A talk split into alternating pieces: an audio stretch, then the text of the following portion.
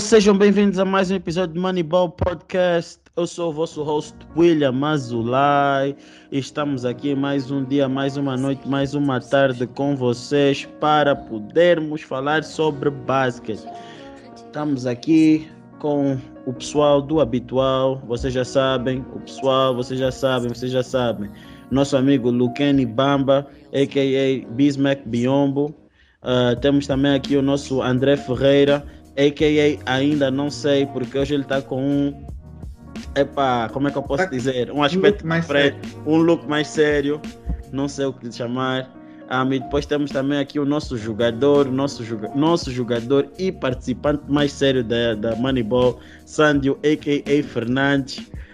E, epa, não sei se o indivíduo agora decidiu inspirar-se no Flash, mas está estranho. Uh, Epá, e como é que vocês estão antes de qualquer coisa? Pá, por aqui está tudo bem, por aí. Ah, por, aqui. Epá, por aqui está tudo bem, tirando essa brincadeira do meu computador estar a, a querer brincar de desligar sozinho. Uh, mas sim, de resto é tudo fixe. Estou um, bem disposto, com vontade de falar sobre alguns assuntos que nós temos para trazer para o pessoal e acho que vai ser uh, bastante interessante, até porque nós nem sequer chegamos a ouvir um, algumas das teorias vindas do Lucani, e nós sabemos é, que o Lucani é um grande teórico nesse tipo de, desse tipo de questão. Um, então, vamos entrar para o que vamos falar hoje, mas vocês já sabem aquela, aquela parte puxada. Vocês têm que coisa, deixar o vosso like, compartilhar, comentar, estas questões todas. Como digo, nós precisamos muito que vocês interajam conosco, que vocês partilhem, que vocês subscrevam e que vocês também comentem. Por quê? Porque mesmo que uh, vocês não conheçam uh, todas muitas pessoas que, que consumam uh, este tipo de conteúdo, pelo vosso engajamento, outras pessoas que utilizam regularmente, frequentemente o YouTube, vão começar a ter estes os nossos vídeos como sugestão um, dentro daquilo que eles consomem do mundo basquetebolístico. Então, nós agradecemos que vocês ajudassem, agradecemos que vocês continuassem a partilhar, vocês que ainda não partiram, que passassem a partilhar, vocês que ainda não comentam, que passassem a comentar, deixar o like. Eu, eu sei que às vezes nós vemos esquecemos de pôr, mas já, deixem lá o like, por favor, não estamos a pedir muito mais que isso, é só tipo menos de um minuto para fazer essas cenas todas. E também não se esqueçam de deixar o vosso like, porque nós precisamos mesmo. E também queremos que as views do nosso conteúdo, de certa forma, melhore. E nós procuramos que também haja mais pessoas a ver para podermos saber como é que nós devemos direcionar o tipo de apresentação que nós fazemos para vocês. Então, assim sendo, vamos começar para a parte mais interessante, que é discutir sobre basquete. E acho que é por isso que nós estamos aqui com toda esta vontade, como vocês podem ver. O, brevemente, o Lucani vai ser o próximo membro dos Quatro Olhos. Um... Eu até já reparei, só não está sem óculos. o Lucani está a resistir, mas pronto, não tem como. Mas já os utilizei antes, mas parei de utilizar depois. O Lucani é aquele tipo de paciente que usava óculos e milagrosamente deixou de utilizar porque ele disse que está curado. Exames comprovam isso. É. Não tentem fazer isto em casa, se favor. Ah, então, hoje vamos começar, acho que pelo tema mais interessante, porque epá, também se não falássemos sobre isso, era um pouco complicado, porque eu não sei quando é que vamos ter a possibilidade de ter um outro episódio desse uh, para poder comentar. E acho que o público, como gosta tanto do Lucani, não tinha como não escolher um, um melhor tema para começar como esse. Então, hoje vamos começar com Malice at the Little Caesars Arena. LeFist James, ou melhor, LeBorno James e Isaiah Stewart estavam quase estiveram quase a lutar um com o outro no jogo dos Lakers não, contra os fala bem. O Stewart ia lutar, o Bruno não queria. O LeBron não está habituado a lutar. Ah, o outro também que estava próximo do LeBron, se quisesse lutar, ah, podia já tentar lá. Já... Mas teve, foi, foi, foi de teatro. não estraga, não estraga o que tu tens para defender antes do momento, Luqueni. Como vocês podem ver, é um assunto muito bom porque toca num jogador que o Luqueni adora, então idolatra. Então vocês têm que ver que dentro deste episódio uh, vamos poder descobrir mais ou menos como é que funciona a teoria do lebronismo no, na cabeça do Luqueni. Então, Luqueni, eu gostaria, de, gostaria que tu explicasses um, dentro da tua visão o que se passou e se aquilo que o LeBron fez foi intencional ou não, se o Isaiah Stewart tinha razão, epa, e o resto é para dentro daquilo que tu foste dizendo, eu vou complementando com perguntas, o André e o Sandio também. Só so, o palco é todo teu. Então, como todo mundo já sabe, acho que tu foi no terceiro quarto. No... Estavam a fazer tempo de um, de um feature, eu já não sei exatamente quem era, não sei se era o Grant. Jeremy Grant. Yeah, era o Grant. E, e enquanto ele fazia o último feature, o LeBron James, o, o Stewart estava a tentar fazer boxe de uma maneira que nem se faz com o braço nas pontas. E, mas árbitros não, não estamos aqui para falar disso, estamos aqui para falar da reação que o LeBron teve a essa situação que foi errada, tenho que dizer isso, porque. Mas não foi intencional. Eu, eu acho que não foi intencional, embora ele depois vi vídeos em que ele estava a olhar para ele. Eu, eu mesmo assim não acho que foi intencional por causa da reação que eu vi do LeBron depois. E mesmo eu, eu achei que ele queria lhe bater também, dar um golpe, porque ele não achou o movimento de Stuart correto, mas eu não acho que ele queria lhe dar no olho. E é por isso que eu estava a falar que não é intencional. Acho que ele queria bater noutra parte do corpo, não necessariamente no olho dele. Nessa zona do olho. E depois do que aconteceu. Outra parte do corpo toda. nessa zona do olho. Ou seja, no nariz, na boca. Queria qual parte? Não, não acho que ele queria atingir na cara. Mas, acho que depois que. E foi por isso que ele. Depois de acontecer, por isso que ele deu conta de que ele fez não era o que ele queria fazer e tentou falar com ele de uma boa. Só que mas o... continua, discordo, mas continua. Tentou falar com ele numa boa, e, mas só que o rapaz, no primeiro estava um pouco calmo, mas depois, quando todo, todo mundo começou a tentar separar os dois, ele começou a, a bravar, não sei porquê. Eu não sei se percebeu a gravidade do que tinha acontecido e depois ficou mais irritado. E criou uma confusão que que começou a aumentar a magnitude da situação toda. Ele tinha razão no início, mas depois começou a perder a razão quando começou a fazer tudo o que fez. Ele devia ter ficado calmo, provavelmente nem seria suspenso. Yeah. É, do modo geral, é isso. Eu acho que em termos de castigos para os dois, acho que foram, foi justo. O LeBron merecia perder pelo menos um jogo e não receber dinheiro nesse jogo e a suspensão e o ejection dele também foi correta. E o, Stuart também mereceu, porque ele devia ter devia estar mais calmo. Embora isso aconteceu, tu estás a sangrar sim, tens toda a razão até ali, mas como tu ages depois disso, tu faz continuar com a razão, perder a razão também. Epa, pelo que eu vi, já vi várias imagens super slow-mo. Não tenho dúvida nenhuma que o LeBron fez de propósito Uh, o que o estava a dizer que ele depois foi tipo pedir desculpa, ok? Isso também me pareceu aquele momento em que tu tipo sabes que fizeste porcaria e ficaste tipo, epá, deixem de ir pedir desculpa, ajudar a levantar que é para não levar flagrant, não ser ejected, não sei o quê. Pareceu um bocado isso. Uh, pode não ter sido, pode ter sido, epá, não sei. Uh, yeah. O senhor também perdeu a razão toda, o Lucani tem razão, porque a partir do momento em que ele tinha o direito de reclamar, ficar chateado, começar a ler aquela, aquela luta que começam sempre a fazer na NBA, mas a partir do momento em que ele começa a correr à volta, a fingir que, yeah, ok, já estou calmo, já estou. Começa a correr já, a atropelar todos, a levar todo mundo, todo mundo a tentar parar, sempre, fica calmo, fica calmo. Nada, continua. Depois finge que está a bazar, vai de um lado do túnel, sai do outro a correr. Não, é isso aí mesmo. Aí esse jovem não, esse, esse tipo de comportamento não é aceito na liga, especialmente pelo que já aconteceu antes, no, como o William disse, do Malice at the Palace. Uh, esse tipo de comportamentos não pode não pode passar assim sem ser sancionado pela NBA. yeah, e acabou por levar, acho que foram 5 pontos, né? Que ele levou. Uh, yeah, epá, acho que sim, as suspensões são, são justas porque enquanto o LeBron fez merecia ser ejected, pelo menos um jogo foi o disse na altura. Uh, e acho que ele também merecia o, o, o senhor devia ser, ter sido banido mais jogos porque o que ele fez mesmo yeah, não tem não tem como. Para mim mesmo foi, foi ele fingir não, yeah, estou yeah, fixe, estou fixe, podem, podem me deixar. E depois vai correr mas yeah. William, o que é que achaste da comeback dos Lakers? Com Westbrook em grande?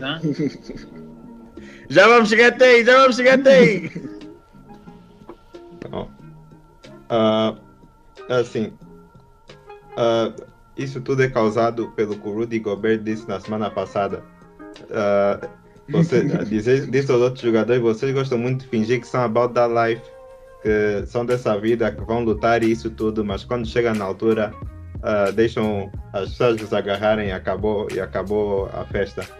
Mas então Stuart levou isso a peito, ele viu, não, não vou. Depois do que o Rudy Gobert disse, vou aceitar mesmo isso. Não, ele tentou tudo o que podia para ir atrás do LeBron, mas o LeBron chamou todos os seguranças do, do campo para, para lhe proteger. Ainda mais, mais os teammates dele, mais o pro boxer Westbrook. Pronto para, para bater quem é. O Westbrook já estava pronto para todo o smoke. ah, e também viu o Carmelo Anthony do outro lado à espera que o Stuart desse a volta. Não, não, não e não estás a falar de outra cena, estás a esquecer de uma outra cena engraçada. Mano, eu não sei porquê, o AD é muito clumsy. Até numa luta o AD caiu. Repara só, o AD caiu, na altura em que o Story estava se aproximando, o AD caiu. Disse, Nossa, agora hoje não vai jogar contra os Knicks. Está complicado para o AD. Mas uh, yeah, foi uma situação complicada. Uh, acaba por ser um jogo para o LeBron, dois para o Stewart, porque epá, os teammates conseguiram uh, averter uma situação pior. Já não me lembro quanto é que foi uh, para o Ingram e Chris Paul e Rondo da outra vez, mas acho que foi entre, também entre dois a quatro jogos. Yeah, foi mais, só que eles não lutaram. Yeah. Dessa, desta vez não conseguiram averter a situação. Então, uh, é isso. Mas Uh, tive aí a ver comentários a dizer que o LeBron tentou uh, arranjar o número do Stewart e ligar para para ligar para ele e pedir desculpa. Uh, o Kenny está contente para mostrar que LeBron não é um dirty player de facto, mas uh, mas ele teve ele teve mal na situação. Uh, o que tu estás a dizer de box out mal não faz sentido o que estás a dizer de, de ele mexer o braço para tirar o braço do outro quando o braço dele está claramente já em cima. Uh, não sei onde é que ele queria mais dar com, com esse movimento. Então, yeah, ele errou, mas ele também é mais velho, viu que viu que errou, tentou pedir desculpa, mas uh, já era tarde, já tinha feito damage. E o resto é história. Pá, simplesmente eu acho que o LeBron não sabe lutar e quando viu que queriam ah. lutar com ele, ele pensou três vezes. Porque pá, há uma foto que, que, que coisa que faz o zoom na cara do LeBron na altura em que ele está ao pé do árbitro, mano. Aquilo é uma cara de medo, tá vendo? Tá vendo quando você diz, vou ter que dar soco. Eu que não tenho. Eu, olha, o de LeBron Epá, é sério mesmo. Ele mesmo tem cara, que ele é só tamanho. LeBron não, sabe, não deve saber dar soco. Eu estou a ser sincero, se fosse o Rondo. Aí é, William, William. Vai dar aqueles choques do Tyler Hero. Oh, yeah. Se for, olha, digo, se essa, se essa discussão fosse com o Rondo, o my boy Rondo já estava a lhe dar surra, não queria saber. Sabe? Eu estou a dizer, mas tipo, é aquilo que o Sandro disse no início e tu também. O Stuart, de certa forma, também fez a sua, o seu teatro. Se ele tinha algum problema com o LeBron, ok, eu acho que ele teve toda a oportunidade do mundo para poder bater o LeBron naquele, naquele momento. Ele teve todo o momento, nem, não digo até conseguir dar um soco, mas pelo menos é para asfixiar o LeBron, é para seja o que for, pôr as mãos no cota. Mas eu também vos digo uma coisa. Se o Stewart fizesse isso, vocês acham que o Stewart ia voltar a jogar na NBA? Joga. Não tão cedo. É, voltar a jogar, joga por quê? mas esse é banido tipo 20 jogos, ok. O Ingram, o Ingram por ter dado um o Ingram por ter dado um soco na cara do Chris Paul. Levou tipo 10, meu. Agora imagina. Foi 10? Acho que foi 10 ou mais. Não, Mas, mas o. Ingram tem Google Gadget Arms, então esse é unfair advantage. Ah, Agora Foi sem imagina- querer. Agora imagina o que é dar tipo num dos melhores jogadores eh, que nós temos na liga atualmente, tipo no LeBron James, e que é um dos melhores jogadores e talvez para alguns o melhor jogador que já se viu em todos os tempos. Agora imagina o que é tipo um Isaiah Stewart que está a começar a época dele agora, a, tempo- a carreira dele agora, a tocar nesse tipo de jogador com essa patente. I mean, ele até podia ficar 20 jogos tipo, suspensos, mas eu não acho que depois iriam lhe reintegrar na equipa. I don't know. I don't know.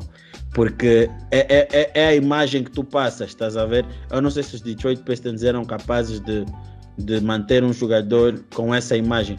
Todos nós sabemos o que, é que já aconteceu há, há uns anos atrás, um, quando, no- na antiga arena deles. E não sei se vocês repararam, houve um, houve um fã, e é por isso que tem que ter mesmo muito cuidado. Eu sou, muito, eu sou contra os front court seats. Houve um fã dos front court seats que queria, faz, queria fazer parte da confusão e que o polícia eh, impediu-lhe de entrar, mas ele tentou, um jovem branco. Agora, Normal. imagina só se o. Imagina só se alguém tocasse no LeBron. Um Bron sexual, e de certeza que tinham vários, da, da, da, da, da, da, da, da claque dos Lakers, de certeza que ia querer descer para querer fazer confusão. É para tipo, É normal. as pessoas não estão a ver. O Lucane ia sair de casa só mesmo para ir no estádio e lutar. Ah, facilmente. Ah. e a meio. É. É só, é só para vocês verem que tipo, Eu quando vi aquele vídeo do Jeff Green a, a tirar o Frank no chão, também, também se estivesse no front, se estivesse a sentar à frente, também ia lá, íamos lutar. É pá, tipo, agora dizer que ele é um dirty player, eu não digo que ele é um dirty player, mas que foi uma dirty play, eu digo que foi. Concordo, eu também acho que ele tenha feito aquilo propositadamente. Agora, se foi propositado dar na cara, ok, isso é outra questão. Mas que ele tinha a questão de utilizar aquela força para dar no Stuart, ele tinha. Isso aí ninguém, ninguém vai dizer o contrário. Sim, isso eu também concordo. Mas, epá, acho que ficou mal para o LeBron. Um, até acredito que de certa forma seja uma. LeBron estava frustrado. Imagina estás a perder por 12 contra os coisas, contra os Detroit Pistons e o coisa, e o Jeremy Grant está a lançar tipo Stephen Curry na altura. Epá, Cota deve estar a dizer, poças, vamos perder mais hoje. Oh, gá.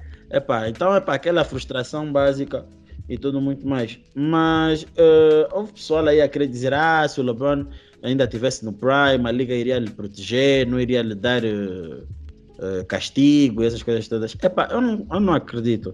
Porque se, tipo, acho que a liga tem mais. teria mais justificações a dar se não suspendesse eh, do que se tivesse. Do que, do, que, do que suspender o jogador. Porque houve uns que disseram, e aí eu por acaso queria ouvir da vossa parte, que disseram: ah. eh, se o LeBron, o, que aconteceu com o LeBron foi menos eh, grave do que aconteceu com o Jokic, por isso não tinha que ser suspenso. A- a- o castigo do LeBron já tinha sido levar o flagrant 2 e a ejection no jogo. O que aconteceu que fez o LeBron ser suspenso. Foi, foi o que aconteceu, foi o que o Stuart fez. Aquilo criou um pânico muito grande do que estava a passar. Muitas pessoas começaram a prestar atenção a isso. E se isso, algo assim acontece, você tem que castigar os dois lados. Não pode, tipo, passar isso assim debaixo do tapete. Yeah, mas tipo, mas tipo essa cena do Stuart, não, eu vou te ser sincero. O, eu acho que tipo o que o Stuart fez é reprimível pelo facto de tipo, mano, ele derrubou todo tipo de jogar, todo tipo de, de, de, de- como é que eu posso dizer, trabalhador do Sim, staff. Acho que até, ou até eu estava assistindo um vídeo hoje, disseram que acho que o Casey, o treinador, se lesionou por causa disso. O Casey foi pro chão, o face dele foi, a, a, a camisa do face dele alargou. o, Frank Vogel entrou no Cafrique. O Frank Vogel, o Frank, imagina só o Vogel a entrar no Cafrique, meu. Não faz isso. Tipo, eu acho que. Realizaram todos os sonhos do William. Exato. Tipo, eu acho que o Frank Vogel precisou daquele Cafrique, mas já. O exército. O exército- tinha que apanhar um UFO. Fez nos. Mano, tu tens que ver. O Fisdale foi lá a tentar acalmar o homem. O homem segurou o Fisdale. A, ouve, a camisa do Fisdale, do alargou por completo. O homem até foi agarrar o coisa, o, o Zaya por trás. Porque estavam olhando. so, I mean, tipo, eu, eu só acho que, que foi muito feio ver o, o, o comportamento dele. É um jovem que tem muito potencial, mas que já começa com algum, alguns episódios assim um bocadinho agressivos na sua carreira, eh, demonstra muita falta de maturidade e isso pode condicionar um bocadinho um, o seu tempo na liga. Mas pronto. Agora passando pelo eh, agora passando para o que foi o jogo, ah, acho que sinceramente tipo não há muito a falar. Dou os props ao Westbrook por ter conseguido para mim foi o melhor jogo do Westbrook pelos Lakers. Um, porque foi o jogo em que se precisou que ele fosse decisivo e foi. 15 pontos, 6 assistências, 5 ressaltos. Ele e o AD estiveram muito bem, mas Dow, se tivesse que escolher quem foi o melhor jogador, escolheria o Russell, porque, epá, estamos a falar que mais de 50% dos pontos, os Lakers fizeram 37 pontos nesse quarto. Dos 37 que fizeste no quarto quarto, mais de 50% vieram da mão do Russell Westbrook. So, props para ele, mas como o Westbrook não consegue ser consistente, já sei que eu, já sei que no jogo contra os Knicks vai borrar pintura e eu vou estar de volta no coisa no, no Twitter a ofender o Westbrook. Mas pronto, ah, Está safe contra os Knicks. não Knicks estou não vão fazer nada. não estou muito confiante no jogo dos Knicks. Sinceramente, acho que uma equipa como os Lakers que tem dificuldades em, em, em, em ganhar. Houve todo mundo que joga com os Knicks tem career high. Os, o, o, o Jeremy Grant acho que teve career high. Os, os, os, os Pistons em si tiveram season high. 42 pontos numa coisa, num quarto. O Cade conseguiu seu triple-double a lançar 6 de 21. E. Epá, I mean, it's just embarrassing. Tipo, não vamos entrar muito nos Lakers porque não queria muito estar a ser repetitivo. Tipo, este ano estou a tentar. um, nós estamos a tentar uh, não repetir demasiado as equipas uh, para não cansar um bocadinho, um, como é que eu posso dizer, o ouvido de quem consome o nosso conteúdo. Um, até porque existem 30 equipas na liga e acho que estar a focar sempre nas mesmas não é bom. E é por causa dessa, uh, dessa nossa decisão que hoje nós também trazemos uh, uma equipa que epá, foi bastante interessante. Uh, oh, só para dizer, o Anthony Davis joga hoje. Uh, Goon. Sandy está com medo. Acabou Já para os. Knicks. Já acabou para os Knicks, pois. Acabou para mim a bet, porque agora já tenho certeza absoluta que o Westbrook não faz 20 pontos. Mas, Faz sim. mas sim, ah, continuando, ah, tipo, vamos passar para uma outra equipa, para uma equipa que por acaso eu já queria falar no episódio passado, mas não falei porque eu queria ver até que ponto ahm, eles iriam se apresentar durante esses dias. E devo, devo admitir que fiquei muito ah, feliz com, com a prestação dessa equipa.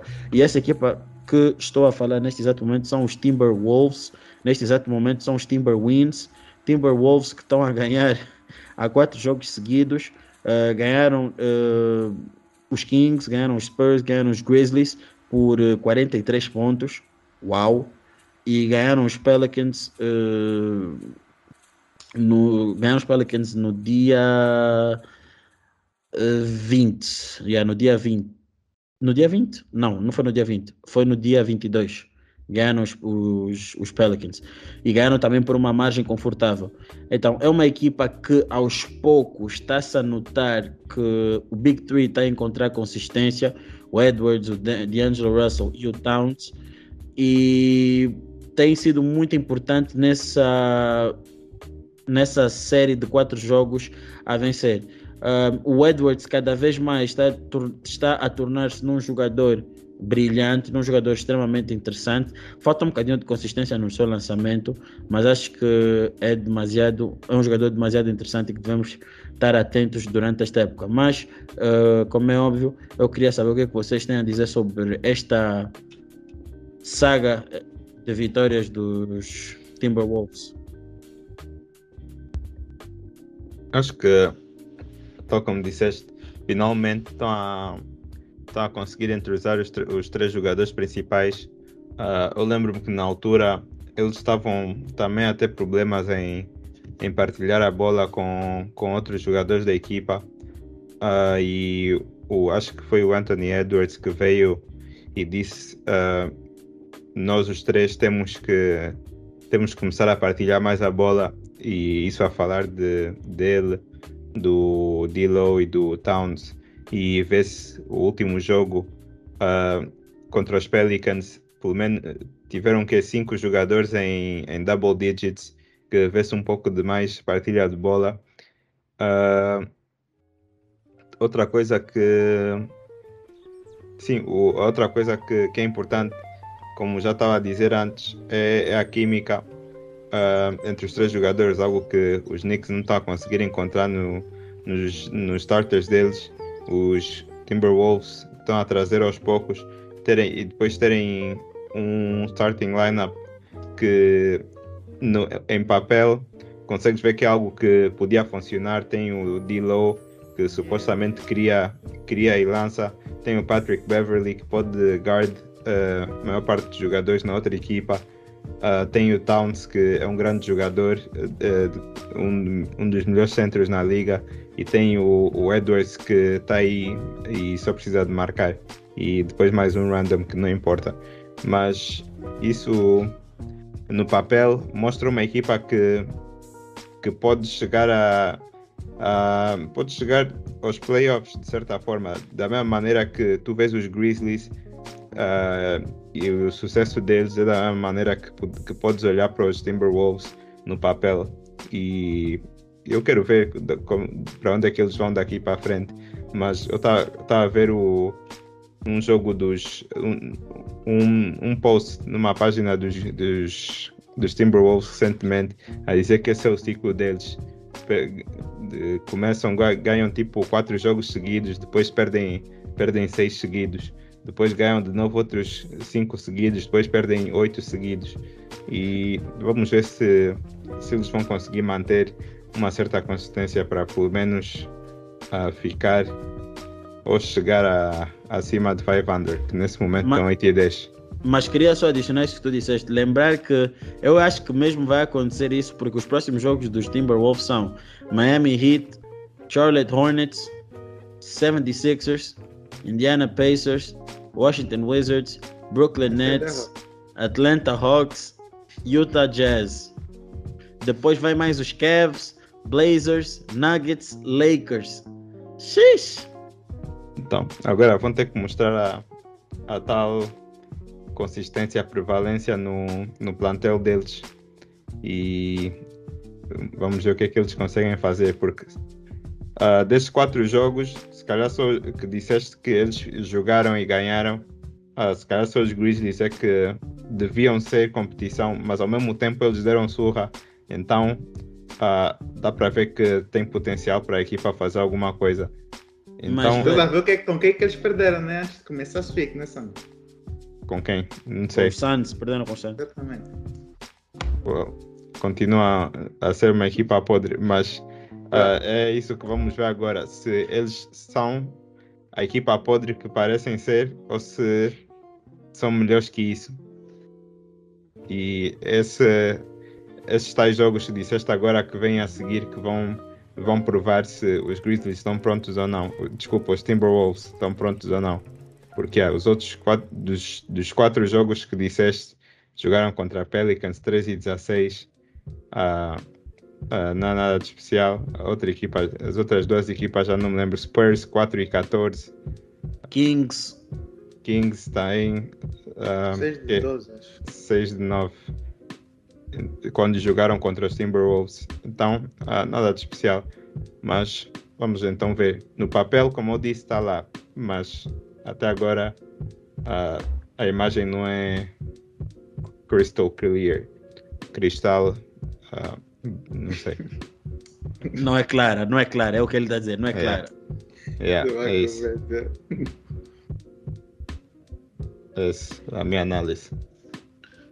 Eu acho que uma coisa que, que estavam a falar que é, uma, é o que eu acho que essa equipa não tem de todo, é consistência. Tu olhas para as principais estrelas, tens o Anthony Edwards, Angelo Russell, Carl Anthony Towns. Como o William disse, o Anthony Edwards tem muitos problemas no shot dele, em que tem jogos em que marca 40 pontos, tem outros vai marcar 12 e lançar 20 vezes. Acontece, ele também é jovem, então esses problemas até são um bocado mais, mais fáceis de digerir. D'Angelo Russell, desde que saiu dos Brooklyn Nets, nunca mais foi o mesmo. É, acho que também, se calhar, o sistema que ele tem agora não beneficia tanto. Acho que ele beneficiava de ter um bom role partner, que era o Jared Allen, que, que agora já não tem, né? Porque o Cat não é propriamente um jogador de role e não é um jogador que seja muito atlético como outros postos. Então, yeah. E o D'Angelo Russell é aquele tipo de jogador que vai forçar um step back three, vai forçar os triplos dele, que muitas vezes não, não dá em nada. Depois ele também é particularmente rápido, atlético, então o jogo dele também é muito inconsistente. E o Carl Anthony Towns, que eu até achava que podia ser o mais consistente dos três, e que podia ser tipo aquela rock que, pronto, independentemente de se D-Low ou Anthony Edwards jogar bem, o Cat vai sempre fazer 25 pontos, 12 ressaltos ou qualquer coisa assim. E ele não tem sido dessa season. E acho que, pelo pouco que eu vi dos Minnesota Timberwolves, acho que ele não está a ser muito utilizado ofensivamente. Em que o Anthony Edwards e o D'Angelo Russell estão a ficar muito com esse trabalho, enquanto que o Cat está um bocado relegado. Enquanto que nós já vimos a, o tipo de produção que o Cat pode ter ofensivamente acho que ele é de longe o melhor big man a lançar na liga, a lançar de triplo. É, e mesmo, não só de triplo, digo isso não por causa das percentagens só, mas o tipo de shots que ele consegue fazer, ele consegue lançar uh, off the dribble, consegue fazer step backs, consegue fazer catch and shoots, ou seja, ele tem muito skill ofensivamente, que eu sinto que não está ser utilizado. E acho que o sucesso dos Timberwolves pode passar um bocado por aí, utilizar mais o Cat como o centro principal do ataque e depois os outros dois jogadores serem um bocado baseados à volta dele e conforme, conforme o jogo que eles tiverem a ter. E, e pronto, é um bocado isso. Outro problema dos Timberwolves também é que não tem muita defesa. Uh, o Cat não é particularmente o melhor defesa, estou a ser simpático, uh, D'Angelo Russell também não defendendo muito com ele, também está a ser simpático. Uh, Anthony Edwards tem algum potencial e vês alguns flashes, mas ainda está muito verde eh, defensivamente, eu acho. E quem tens para ajudar a defesa é o McDaniels e o Patrick Beverly, que são dois jogadores, ah, e o Joshua Covey, que são três jogadores que são muito limitados ofensivamente. Então tens um bocado essa dualidade que supostamente o Cat, Dillow e Anthony Edwards iam carregar os outros no ataque e eles iam carregá-los na defesa. Só que é um bocado mais complicado que isso. E pronto, acho que os Timberwolves também têm muita depth, jogam com jogadores que se calhar não são jogadores do calibre da NBA. Por isso eu não vejo essa winning streak deles a continuar, como o William também disse deles agora tem jogos complicados mas, é pá, tenho pena. O D'Angelo Russell foi um jogador que eu gostei muito nos, nos Brooklyn Nets, mas desde que ele saiu tem sido downhill. E os Timberwolves, uma das piores organizações da NBA, sempre com muitos problemas. Todo mundo está a pensar: será que o Cat vai sair nos próximos anos? E é pá, eu não vejo eles a, a serem bons, por isso acho que sim, que ele deve sair nos próximos anos. Mas também gostava de ouvir a sua opinião. Sobre, sobre a saída dele, acho que ele tem que jogar com o teammate dele no Kentucky. Daqui a uns anos. Julius Randle. Bruh, eu disse teammate. Julius Randle não é do mesmo ano. Lembrar que o Cat já assumiu, por acaso recentemente, que ele gosta muito dos New York Knicks, por isso. Já tá em. Bruh, Here! we here! não adianta ir para New York. Vai jogar com o teu teammate Book. Devin Book, eles os dois estavam no mesmo ano. E saíram no mesmo ano. Booker era banco, não conta. Como é que é, Sandro? Mas Agora é estrela. como é que é? We here! We here! Como é que é? Era. Como é que era? Infelizmente.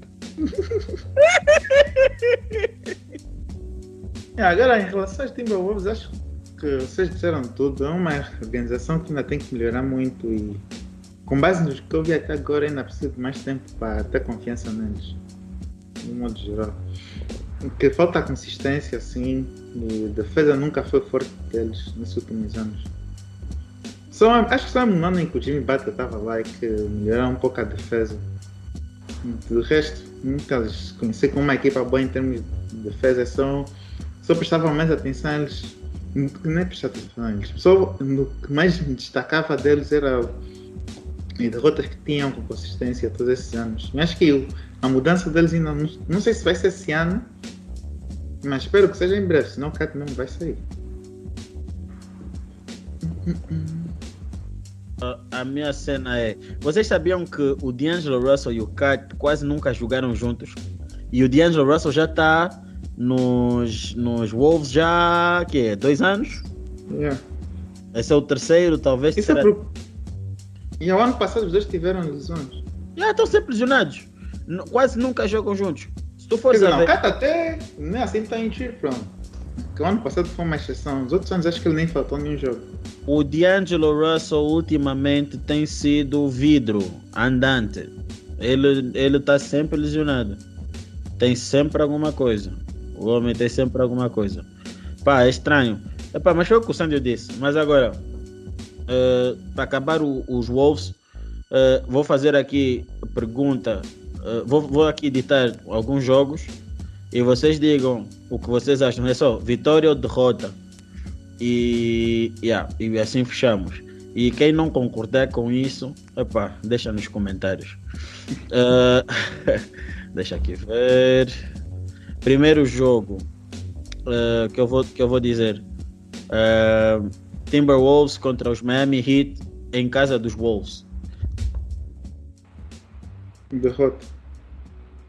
Derrota. Vitória. Do contra esse. Charlotte Hornets e Timberwolves em casa dos Hornets.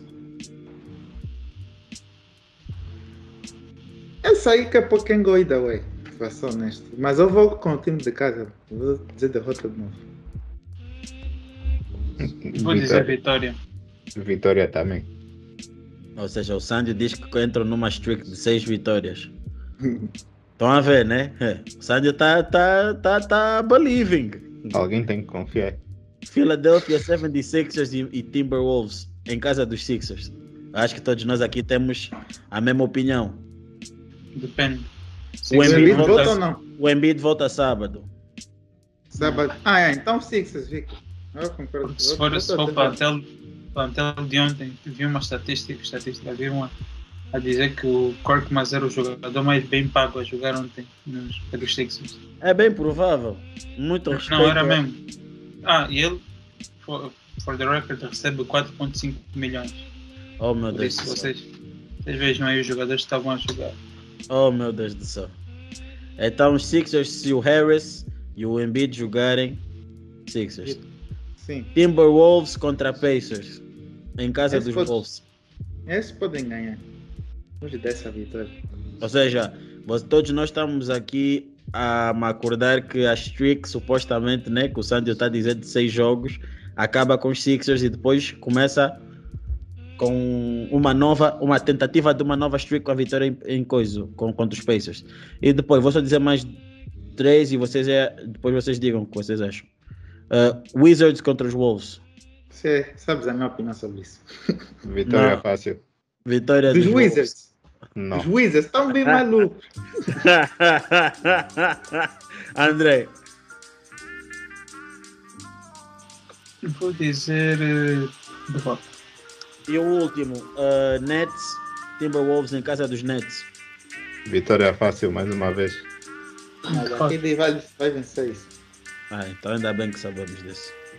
Ah, Casa mas, dos Nets. Casa Yeah. do, do D-Low. pois, Não tem ninguém para defender o Cat. Fácil. Quem vai defender o KD? Ele vai se defender. Bem, é assim, é, depende, é depende, né? Depende, depende. Vamos só ver.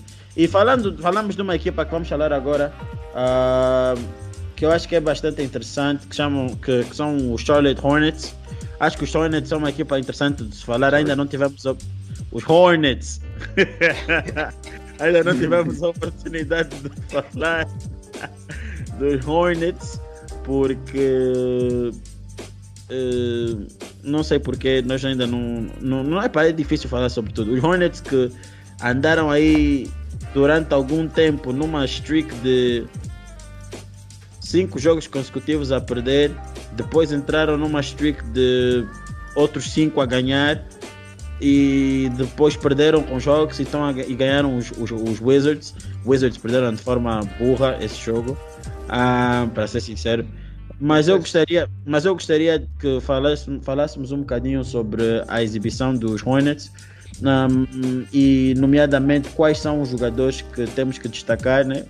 E isso tudo. Yeah. Claro que temos que falar do Lamelo, que está jogando muito bem esse ano. O Bridges Eles também. todos riram, riram, riram. Não estou a rir mais. A Melo vai ser All-Star? Ou não? Hum. Depende. eu- Só que eu acho que o Chris está um bocado stack, não? Os guards do East. Quer dizer, Yeah. sem Kyrie.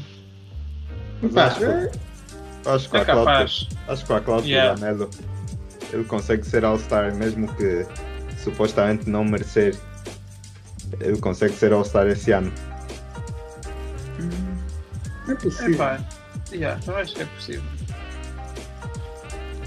Mas não acho que vai ser Star. Mas yeah, os, os Hornets têm uma. Não sei, tem uma equipa muito estranha. Tem uma. Uma. Como é que eu vou dizer? Uma, uma maneira de jogar em que eles têm um jogador diferente a go off todos os jogos, parece. Às vezes é o Hayward, às vezes é o, o Terry Rozier, às vezes é o Lamelo, às vezes é o Bridges. E e isso tem funcionado para eles. O starting lineup deles ah, não diria que, que é extremamente convencional com o Lamelo e o Rozier e mais quem, mais quem é que eles têm hoje em dia? Falta um, ah, o Plumlee. Ah, ah, não sei, o Lamelo e o Rozier é uma, era uma coisa que eu não esperava que funcionasse quando o vi a primeira vez, mas ah, se calhar estou só a olhar para a altura, porque no final do dia o Rozier é um, é um jogador que pode funcionar bem como shooting guard e Lamelo uh, funciona bem como point guard. Uh, mas uh, yeah, o, o que eu estava a dizer, os, eles têm jogadores que têm capacidade de, de ter um bom jogo e levar a equipa assim intermitentemente e tem funcionado até agora. Estava a reclamar no outro dia também que acho que a rotação deles é um pouco pequena, poderiam inserir o Book Knight uh, no, a vir do banco, porque eles estão a jogar com que novos jogadores nesse momento, mas o que está a funcionar uh, não se pode falar muito. Uh, então vamos apreciar o que está a acontecer até agora nesse momento tão positivos, acho. teve uma altura que estavam abaixo de 500, agora não tenho a certeza, devem estar William, confirma aí. Uh, agora estão 11 e 8. Então. Estão 11 e 8. Não, estou aqui a ver, estou aqui a ver. 11 e 8. Yeah, estão Quinto a, lugar. above. Yeah, e estão a, a, a ganhar jogos difíceis. Então é de, de comendar uh, o que eles têm feito e continuar a apreciar. não acham que você, não acham que os, os, como é que chamam os Hornets acabaram por ganhar com a, com a escolha do Lamelo algo que nunca tiveram com o Kemba, que era na verdade um jogador que oferecesse basicamente algo a mais que o Kemba oferecia. Tudo bem, o Kemba era uma máquina em termos de pontos nos, no Hornets, mas no final do dia o Kemba não oferecia muito mais uh, nas outras, nas, nos outros stats do campo. Então, vocês não acham que o que faltou no Kemba eles agora conseguiram ganhar com Lamelo e foram buscar, ou seja, complementar o scoring com o Terry Rozier, o crescimento do Miles Bridges também em termos de, de, de, de scoring, conseguiu de certa forma esquecer o, o, o efeito Kemba nessa equipa? Epa, acho que sim, não. Acho que o ceiling do Lamelo é muito mais alto, o potencial do Lamelo é muito mais alto do que do, que do Kemba. O que o Lamelo pode vir-se a tornar. A cena também é que o Kemba nunca teve boas equipas para jogar com ele. Ele também não é. É, é sempre o que eu costumo falar. Tu tens então. vários tipos de estrelas. Yeah, tens vários tipos de estrelas, tens aquelas que conseguem carregar a tua equipa a ser respeitável sozinhas e as outras que não conseguem. Uh, e o Kemba não é um jogador que consiga, da mesma maneira que o Bill também não era, da mesma maneira que o Zé Lavine não é, jogador assim desse calibre, que epá, só eles sozinhos não conseguem que a equipa se torne uma equipa respeitável. E o Kemba, para mim, sempre foi um jogador desse tipo. As equipas que ele teve também nunca foram as melhores. Os Hornets sempre foram uma, uma equipa que cometeu muitos erros em termos de contratos. Dar contratos ao Marvin Williams, dar contratos ao Batum. Agora sim já não estou a lembrar outros, mas tem outros contratos que eles deram à toa e que limitaram muito o que a equipa podia fazer. E epá, e também nunca tiveram bons treinadores, assim que eu me lembro. Eu gosto do treinador que eles têm agora, acho que têm feito um bom trabalho uh, já desde os outros anos antes mesmo do Lamelo chegar. E acho que se juntou tudo agora um, uma certa. Como é que se diz? Foram várias condições que aconteceram ao mesmo tempo que permitem essa equipa ser uma equipa boa. Epá, eles também não são uma equipa do topo, mas permite eles serem uma equipa respeitável, terem as peças que têm uh, e, e, o treinador que têm, que finalmente conseguem ser uma equipa respeitável. Agora, eu acho que pronto, a culpa não é toda do Kemba e o Kemba definitivamente quando foi um jogador eh, healthy e quando era healthy era um jogador muito muito interessante de se ver, muito bonito de se ver, mas não se traduzia, como eu disse antes, não se traduzia a, a vitórias muitas vezes. Então, epá, acho que sim, que o Lamelos tem muito mais potencial, mas não podemos culpar o Kemba pelos, pelos fracassos da organização. Teres um all-around player é sempre uma mais-valia para a tua equipa, não tem como. Principalmente quando ele tem a capacidade de fazer uh, a distribuição de bola conforme o Lamelo faz. O Lamelo dá-te aquilo que o jogo precisa. É muito engraçado como é que ele consegue muitas das vezes os seus double-doubles ou uh, seja o que for. Tipo, há jogos que, tu, por exemplo, se precisares de rebounds, o Lamelo vai te acabar com 14 rebounds.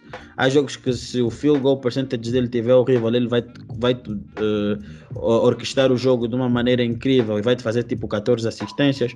Ou seja, ele, quando precisa de, de pontos, a equipa está mal, ele vai te fazer um quarto com 15 pontos, conforme fez contra os Wizards, fez acho que o segundo quarto com 15 pontos um, e, com os, e com os Golden State acho que foi a mesma coisa. Então, é um jogador que consegue ler muito bem aquilo que o jogo precisa e ele consegue facilmente dar aquilo que a equipa dele precisa durante algum tempo. Por isso acho que é um jogador que vai, vai longe e isto acaba por mais uma vez uh, entrar em um assunto que nós já tivemos há muito tempo, que é relativamente ao Lavor. Eu acho que o Lavor uh, muitas das pessoas chamavam Lavor de maluco e de uma pessoa sem noção, mas a verdade é que hoje em dia, eu acho que o Sânio também pode dizer isso, e até melhor do que eu, se calhar, que o deve ser um dos, deve ser um dos indivíduos mais inteligentes que nós já vimos nos últimos tempos e uma das pessoas mais visionárias em termos de marketing, porque se formos a ver a forma como ele conseguiu vender os filhos dele, que eram de certa forma, eram, são os, os produtos, foi uma forma, foi, foi incrível ok, vamos dizer que o Lonzo não teve dos melhores começos, verdade. Mas no final do dia o Lonzo acabou com um contrato de 4 anos, 80 milhões. Alguém que supostamente tinha um, um, um broken shot. O Lamelo entrou não tendo uma grande época na Austrália e hoje em dia está com um rendimento de alto nível no Charlotte Hornets e é visto como se calhar a próxima cara, a próxima cara dos Hornets. Temos o Liangelo Ball que está, independentemente de não, estar, de não ser uma das principais caras da equipa da G-League, dos jogos que fez tem sido uh, muito, tem, tem tido uh, muito rendimento.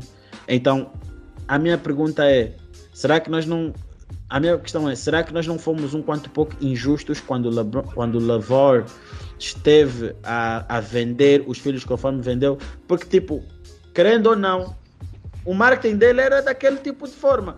Ele podia saber no fundo do seu coração que, por exemplo, o Lonzo não era melhor que o Stephen Curry. E nós também podíamos saber. Mas a questão é o seguinte: quando tu fosses ver o jogo, tu estavas a acreditar na boca dele, tu estavas à espera que o jogador fizesse aquilo que o pai estava a dizer mas tu deep down sabias que ele não era aquele, ele não fazia aquilo. Por isso, eu acho que a forma como ele conseguiu nos cativar a abraçar os produtos dele, a forma como ele vendeu a marca, a forma como ele uh, consegue movimentar o mercado, faz-me faz -me dizer que epá, o, o Lavor é um grande conhecedor do jogo e está constantemente à frente está eh, uh, constantemente à frente das pessoas. Então acho que, que, que, que o, ele, ele, sempre disse que, que gostaria de ver um, o, La, o Lamelo numa organização tipo Charlotte e vê-se claramente que que encaixou-se extremamente bem. E aquilo que todo mundo estava a dizer, ah, porque não, ele poderia, o Lamelo poderia ter problemas em Charlotte por causa do pai com o Michael Jordan, não é um problema aparentemente não é um problema. Eu acho isso muito bom e eu continuo a dizer que é tal coisa. As pessoas deixam-se levar muito pelo aquilo que ele normalmente fala. Yeah. Sandro, não acho que pedir a tua opinião. Como nunca mais falaste, estava a esperar que dissesse alguma coisa. É pá, eu acho que não fomos injustos com, com Lavar. Eu acho que sim, ele ficou, foi correto, acertou. Lavar é chalado.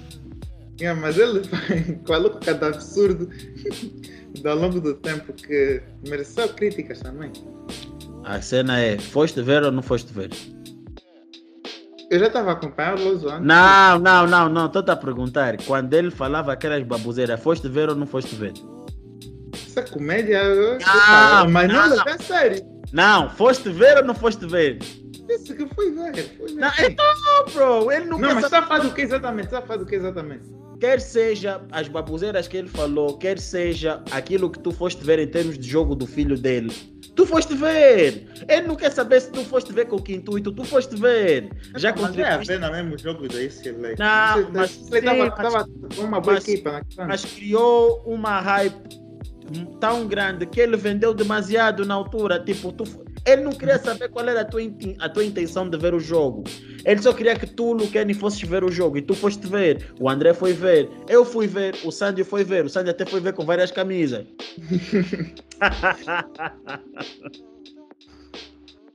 so, I mean, tipo, we gotta put, we gotta put respect on the guy. Okay. Epá, eu acho que é um. Desculpa até para cortar, Sandy vou deixar para o fim, já que tu também és especialista de Big Baller. uh, uh, epá, eu acho que sim e não, porque tu estás a dizer isso agora porque it worked out, mas eu acho que muito do insucesso do Lonzo uh, no início da carreira dele teve muito a ver com as expectativas também que ele tinha, que foram também criadas pelo Lavar Ball e pelos comentários dele. Todo mundo estava à espera que o Lonzo fosse para vir ser próximo Magic Johnson, o próximo grande point guard dos Lakers, eh, expectativas muito grandes. Yeah. E como nós podemos ver agora o Lonzo já está, quê? 4, 5 anos na liga? 4, se calhar? Yeah, 4, 4, 4 5 anos. Vemos que ele não é, não é um franchise player, é, é um, mas é um, eu diria que é um point guard muito, muito acima da média e que tem muitas qualidades, também tem muitos, tem muitos defeitos, mas que é um, definitivamente um bom jogador na NBA. mas da maneira que ele levou hype e o que as pessoas estavam a esperar quando ele chegou aos Lakers foi que ele fosse ser estrela. E, e epá, nós sabemos como é que a diferença que a confiança faz no jogador. E tu vês o Lonzo a jogar hoje, não tem nada a ver com o Lonzo que jogava em LA. Também, claro, ele também é um jogador que evoluiu, passaram alguns anos, ele ganhou alguma experiência, mudou o shot dele. Mas não sei explicar, os jogadores quando estão mais confiantes eh, têm coragem de fazer mais coisas, têm coragem de experimentar coisas novas e parece que tudo corre bem.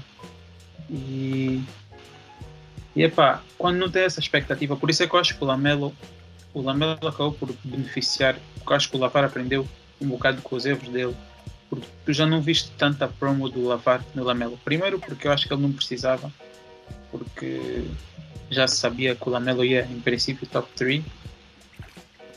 E segundo, ele acabou por ir para uma equipe onde não havia pressão praticamente nenhuma. Aliás, tu viste os primeiros jogos em que ele jogou muito mal, em que estava a lançar tipo 0, 0 de 9, ok? Yeah, yeah, yeah. E, que- e que, epá, havia algumas críticas, mas imagina se fosse nos Lakers.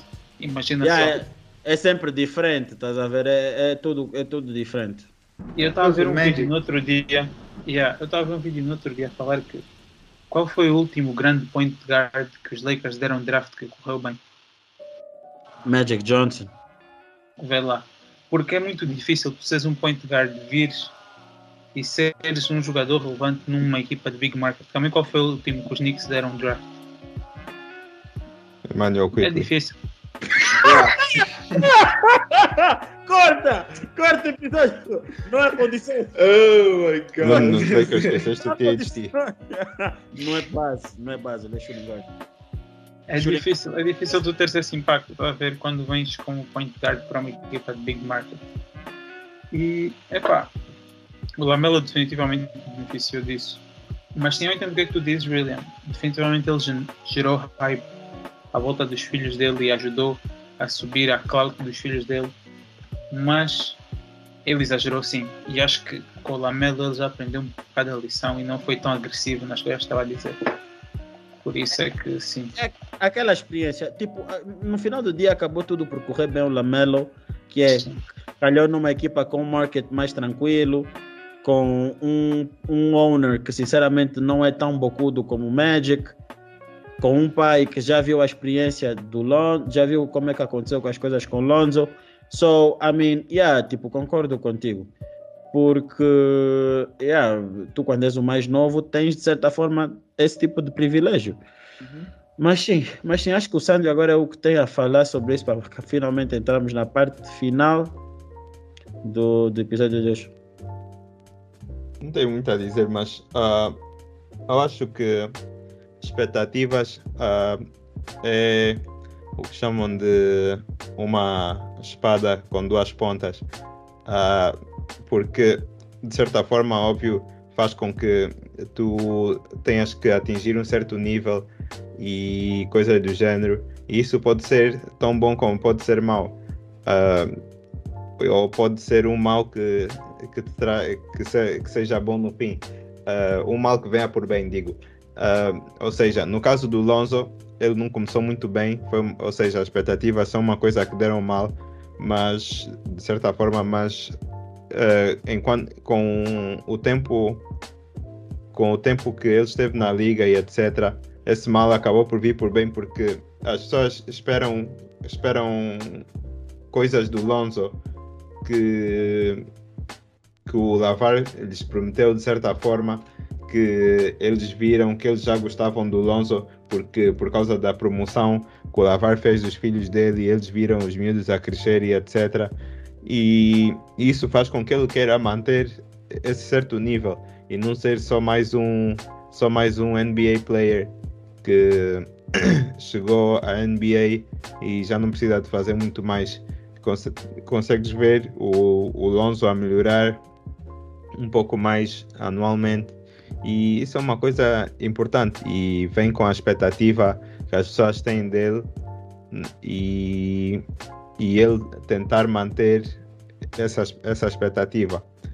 Uh, ele acaba por não ser o Steph Curry com 40, 40 inch vertical, como, está, como estavam a dizer, mas acaba por ser, se calhar, um jogador, como o William estava a dizer, um jogador da NBA acima do, do average, que já é bom. Um jogador recebe 88 milhões, ou seja lá quanto recebeu, já está muito bom, mais que o Evan Fournier, por Yeah. uma pessoa que fez menos. Para ser sincero. Yeah, e tipo, acho que é assim que nós podemos passar para a outra parte, a parte final, que é a parte mais engraçada do nosso episódio, que é a parte mais criativa, onde nós gostamos de buscar um bocadinho da nossa criatividade ahm, e depois trazer um bocadinho de discórdia. Ahm, então, hoje eu trago para vocês ahm, a seguinte a seguinte pergunta para acabarmos né, o episódio. Para vocês, eu queria que vocês hoje, cada um de vocês desse o vosso all-time starting five e o vosso all-time bench.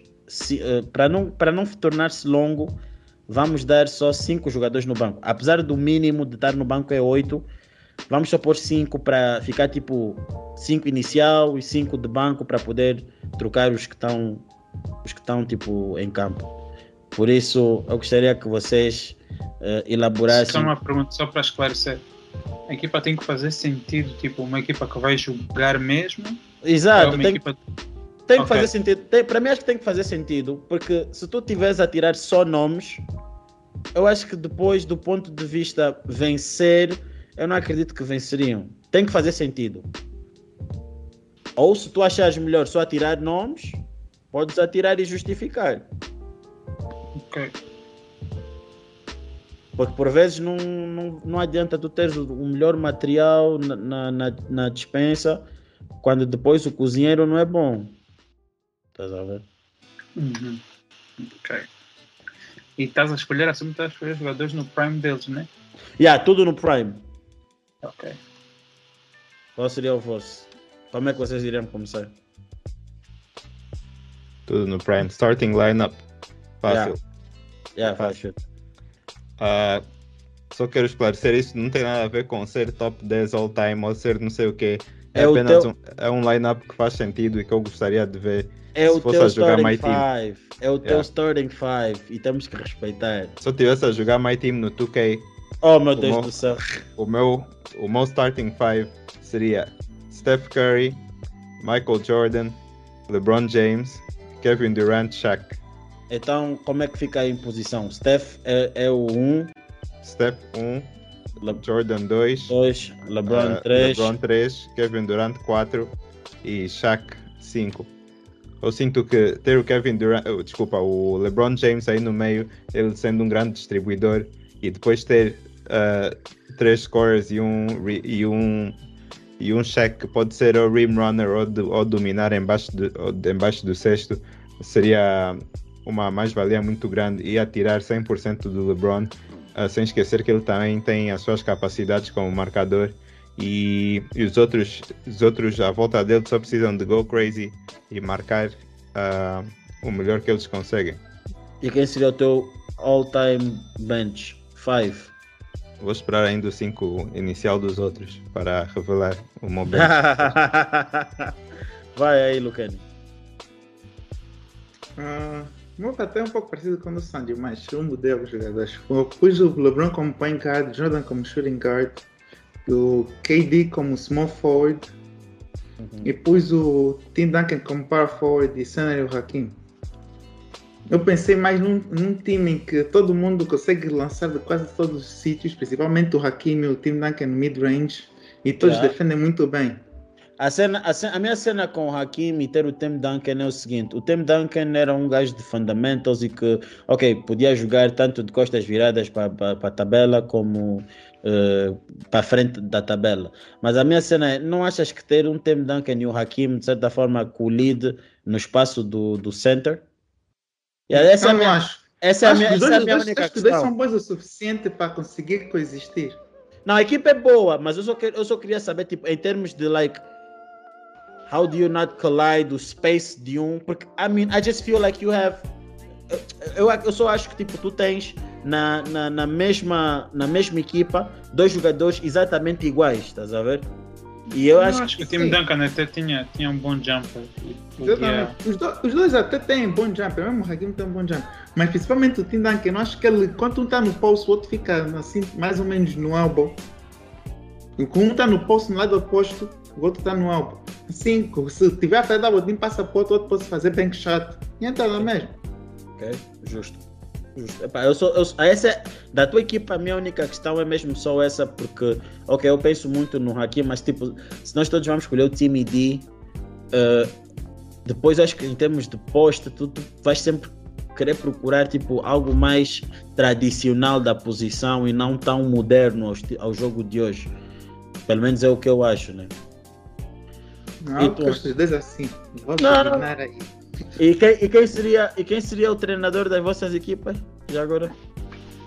Ei, tá- Luke Walton. Chega. Oh meu Deus do céu! Aborto! Fecha aborto! O treinador não importa, a equipa já é craque. Epá, yeah. Facts. Yeah, yeah. Treinador não importa, vamos só ficar aqui muito tempo. Mas já, André, Epá, eu tentei fazer a minha equipa o mais ofensivamente letal possível, mesmo continuando defensivamente boa. Então escolhi Magic Johnson a point guard, porque precisamos de um bom playmaker para run the floor, fast break. Jordan, of course, two-way player, também pode run the floor, faz tudo um bocado. Small forward, LeBron James. LeBron James está mais aqui porque no role dele de Miami, em que ele fazia de tudo um pouco, defendia, eh, atacava, também run the floor. Acho que quando tens uma defesa como a da minha equipa, vais run the floor muito. Power forward, estava pensando, estavas a dizer, era para escolher o time Duncan, mas pensei assim, realmente o spacing aqui fica complicado, então decidi escolher Dirk para já, dar, para dar mais espaço. Um dos, um dos homens estava à frente do seu tempo em termos de lançar com Big Man. E para postes escolhi o Karim, que na minha opinião é o melhor de todos os tempos e que também oferece tudo um pouco. E Yeah. yeah, esse é o meu 5. Epá, gostei, gostei, gostei. Acho que a tua equipa faz sentido. Acho que tu senti, acho que pude sentir que tu tentaste respeitar um bocadinho a função de cada um, principalmente o spacing. Ah, para ser sincero, acho que é a melhor equipa até agora. Certamente é a melhor do caminho. Uh, isso eu tenho quase a certeza. Ah, não, é, é melhor caminho porque eu vou te ser sincero, tipo, eu, eu, eu, o fiz, eu não, eu fiz esse teste. eu, eu não tinha problemas em. Eu acho que eu- não tenho problemas em pôr. Acho que o AD é top 5 power forwards da all time. Para mim, top 5 power forwards all time. Tens o Timmy, Timmy, Giannis, Dirk, Dirk, KG, KG e depois AD. É Para mim, Mas não quero entrar nisso agora. se tu fores a é ver bem, possível. I mean, Yeah. para mim ele é top 5. Se vamos olhar para o top é bem. 75, acho que não tem muitos. K- muitos. KG, KG nunca vou poder KG nunca vou poder falar muito pelo que, que ele fez em Minnesota, mas é pá, eu não vi o homem, nunca fui assim tão fã do KG, por isso não Fala posso, Fala não posso coisa. falar. Mas o meu starting five, um, Steph Curry, epá, Mo, Mo, Mo, Moe nunca pode falhar, epá, eu eu sou um grande apreciador do Steph Curry, epá, acho que o Steph Curry na minha equipa não pode faltar. Estamos a falar do melhor lançador de todos os tempos. Um gajo que você vai para a linha de lances livres, eu tenho uma certeza absoluta que ele não vai falhar. Se falhar também é já porque é aquele mau dia mesmo de perder o jogo. Dois, eh, vou com Kobe Bryant. Vou com Kobe Bryant porque assim, eh, apesar de eu saber que o Jordan é melhor e o Kobe é uma versão, uma mini versão do Kobe, do, do o Kobe é uma mini versão do Jordan. ah, eu, a- eu gosto de mais algumas coisas que o Kobe tem que o Jordan tinha. Principalmente tipo em termos de epá, lançamentos de três. Jordan não era assim tão bom, não era bom, não era tão bom lançador de três. Although a percentagem mostra que o Kobe e o, e o- e o Michael Jordan não tinham assim uma diferença enorme, mas mesmo assim eu preferia o Kobe como lançador do que o, do que o, do que o Michael. Tinha o Kobe e o, e o, e o Steph. Depois, eh, na 3, como meu small forward, é aí que muda. Eh, pus o Larry Bird uh, nunca escondi. Eu sou um, apesar de ser um, um, Lakers fan, sou um grande apreciador do Larry Bird. O Larry Bird é um jogador que conseguia passar extremamente bem a bola, defendia também bem, minimamente bem e lançava extremamente bem a bola. Uh, ainda acho, até os dias de hoje, que ele ainda é melhor que o KD. Acho que eu gostaria de ainda ver mais algumas coisinhas do KD. Although, em termos de accolades, eu já acho que o KD está melhor do que o, do que o do que o Larry Bird, mas de qualquer das formas, I still give o Larry Bird uma, um, uma, uma pequena vantagem. Uh, depois, na minha 2, é assim, isso aí está um bocadinho. 2 ou na 4? Uh, na 4, desculpa, na 4. Desculpa. Uh, não sei se, se, se, se, como é que eu faço, porque eu tinha posto uma, mas pronto, como eu pus, como eu publiquei esta na, na internet e gerou muita confusão, eu vou continuar com essa e sinceramente depois, depois eu digo o que, é que eu, o que é que eu poderia mudar. Na, na 4 punha o Tim Duncan, uh, porque eu acredito que uma equipa Kobe Bryant e Tim Duncan no Prime seria das coisas mais bonitas que, que se teria visto, porque em termos de carreira, em termos de carreira, o, o, o Tim Duncan foi melhor do que o, do que o, do que o Shaq. Um, e o que faltou ao Shaq foi a mentalidade do Tim Duncan. Agora imagina o Kobe Bryant com a mentalidade dele, com a mentalidade do Tim Duncan e o talento do Tim Duncan. Acho que seria das coisas mais bonitas de se ver. E depois, como tem um Tim Duncan, iria ficar uh, na 5 com Shaquille O'Neal, porque considero até os dias de hoje o jogador mais dominante de todos os tempos da NBA. Agora, essa minha equipa, o que perde para mim é, falta, é no free throw por causa do check. É um grande. É o, é o primeiro problema. E I still think que playmaking is not 100% sure. Yeah, it's not 100% sure. Mas se eu pudesse uh, fazer diferente, talvez trocaria o Tim Duncan pelo Yannis e punha depois na minha 5 o coisa, o Kareem. Yeah. Porque o Yannis, se formos a ver que é um mini cheque, uh, tem quase tudo que o cheque tem, mas tem uma coisa melhor que o cheque, lança melhor da linha, da linha de lances livres. So, yeah, poderia ajustar as coisas minimamente assim. So, yeah. Então, eu confio na minha equipa, pelo menos defesa. Acho que a minha equipa tem a melhor defesa. Impossível. Passar para o banco então? Se quiser, eu posso começar. É. Por favor. Então, é assim. Vou passar aqui um conceito novo. Vou escolher uma equipa que eu sei que já que funciona. E ou seja, point guard Stephen Curry, shooting guard Clay Thompson, small forward Larry Bird, power forward Kevin Durant e post Draymond Green. Esqueceste Iguodala? Não, não, não. é, é assim, eu acho que essa combinação desses quatro já está provada que funciona. Ele e, foi inteligente. E eu, e eu acho que tu adicionando um jogador como Larry Bird, acho que é mesmo feito perfeito. Um jogador inteligente, que sabia lançar muito bem, eh, defendia bem, passava bem, rodava a bola. Acho que ele ia fit perfeitamente nesse sistema.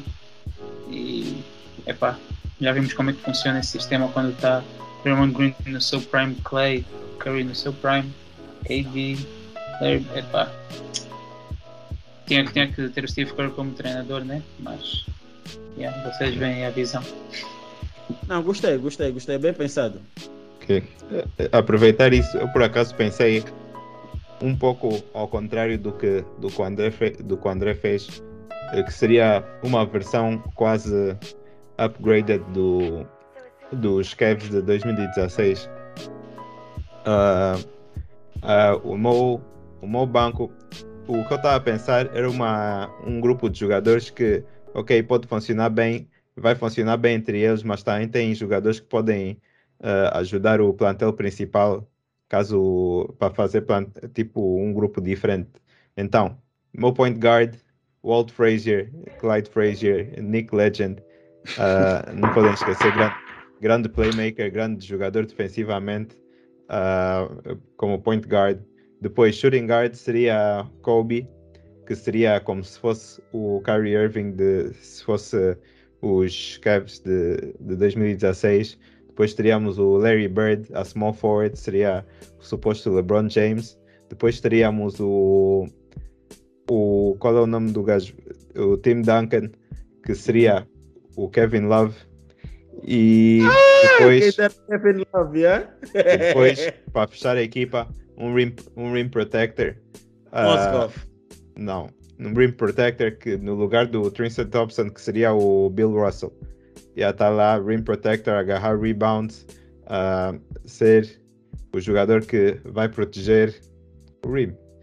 E yeah, eu acho que isso é- é uma equipa que entre eles tem, sco- tem scoring suficiente e também consegues mudar qualquer um dos jogadores para a equipa, para os starters, para ajudar caso seja, caso seja necessário. Tem um point guard que vai defender bem, tens um rim protector, tens jogadores que podem trazer uma injeção de scoring.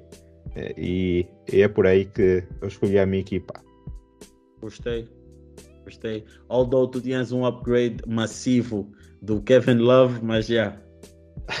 Claro, eu upgrade Eu não vi. Smith. Não, ele pôs, Não. ele pôs o Bill Russell, Tim Duncan, Kobe Bryant, o Larry Bird. Larry Bird Clyde o Frazier. E o Clyde Frazier. Yeah, J.R. Smith. hum, Epá, bem Não, é o upgraded. Walt Frazier. Ah, yeah, é Walt Clyde. Clyde para os amigos. Ah, ok. Abusado, gajo. Ah, um amigo do Nix TV, MSG. MSG Network. Hamdidlidi. Vai, Luqueire, vai. Então, o bench é o Curry, Wade, Kobe. Eu acho que esses dois conseguem coexistir. Do Dirk e o center que, que pode, ser, é, pode ser qualquer um. Eu já estou muito tantos bons cenas no estádio. Eu não pinto. Acho que Pietro. Aiken. Não, também não é já assim, né? Ah, esse que eu esse que eu estava em Daniel Gaffer. Ben Wallace. Monster Herald. Ben Wallace. Marcin Gortat. Surely. Olha. Mo Wagner. Eu vou, não, eu vou pôr. Vou pôr Muscala. Shaq. Vou só pôr Shaq porque eu não quero manter o Shaq fora da minha lista, mas eu vou pôr Shaq. Muscala. vou, vou trocar. Muscala. Muscala. Eu já disse que eu Shaq. Já, curti. Epá, meu banco, eh, center. Center Hakim. Yeah, não, ia ter, não ia ter o Karim na minha. Se, se, tivesse, se tivesse a fazer conforme eu fiz. Center Hakim, porque eu continuo a dizer que o Hakim é bem desrespeitado. Power forward Giannis. Small forward eh, Kevin, Kevin Durant. Eh, shooting guard obviously Michael Jordan e point guard LeBron James. Continuar a dizer LeBron James é o melhor point guard que o Magic Johnson. Magic Johnson era point guard, mas não sabia defender. O que tinha de distribuição depois não tinha de defender. LeBron James consegue distribuir tão bem, consegue defender melhor, consegue marcar melhor e tem se calhar eh, a mesma deficiência que o Magic Johnson talvez tinha durante algum tempo, mas depois o Magic Johnson melhorou. Foram os free throws. So, um, eu, se tivesse que escolher em termos de point guard, escolheria todos os dias da minha vida o LeBron James à frente do Magic Johnson. O LeBron James não é o melhor point guard de todos os tempos porque ele não joga como point guard. Mas se tivesse a jogar, para mim, eu que não sou do tempo do Magic, por isso, se estiverem a me dizer, ah, esse caçula não está desrespeitar, é para cota. Você que talvez mambo, é pá, desculpa, mas para mim, em termos de point guard, é pá, o melhor que vi até os dias de hoje mesmo a desempenhar a função LeBron James. So. Depois não vale a pena vir dizer aquilo, Kenny, que não, não sei elogiar o LeBron, não, que... não lhe gosto. Não vou dizer que não, não lhe gosto. Mas, yeah. Yeah, esse então foi o nosso, nosso all-time, uh, o nosso all-time starters e all-time uh, em termos de jogadores do banco, mais cinco jogadores no banco para não tornar coisa. E para terminar, o Sandio, ou não sei quem, é que vai falar do wildcard, o jogador wildcard de Moneyball de, do, nosso, do nosso episódio, para terminarmos então. Então, quem é o jogador que vocês trazem? O jogador que nós trazemos hoje é o Desmond Bain. Bruh. Desmond Bain está a jogar muito bem.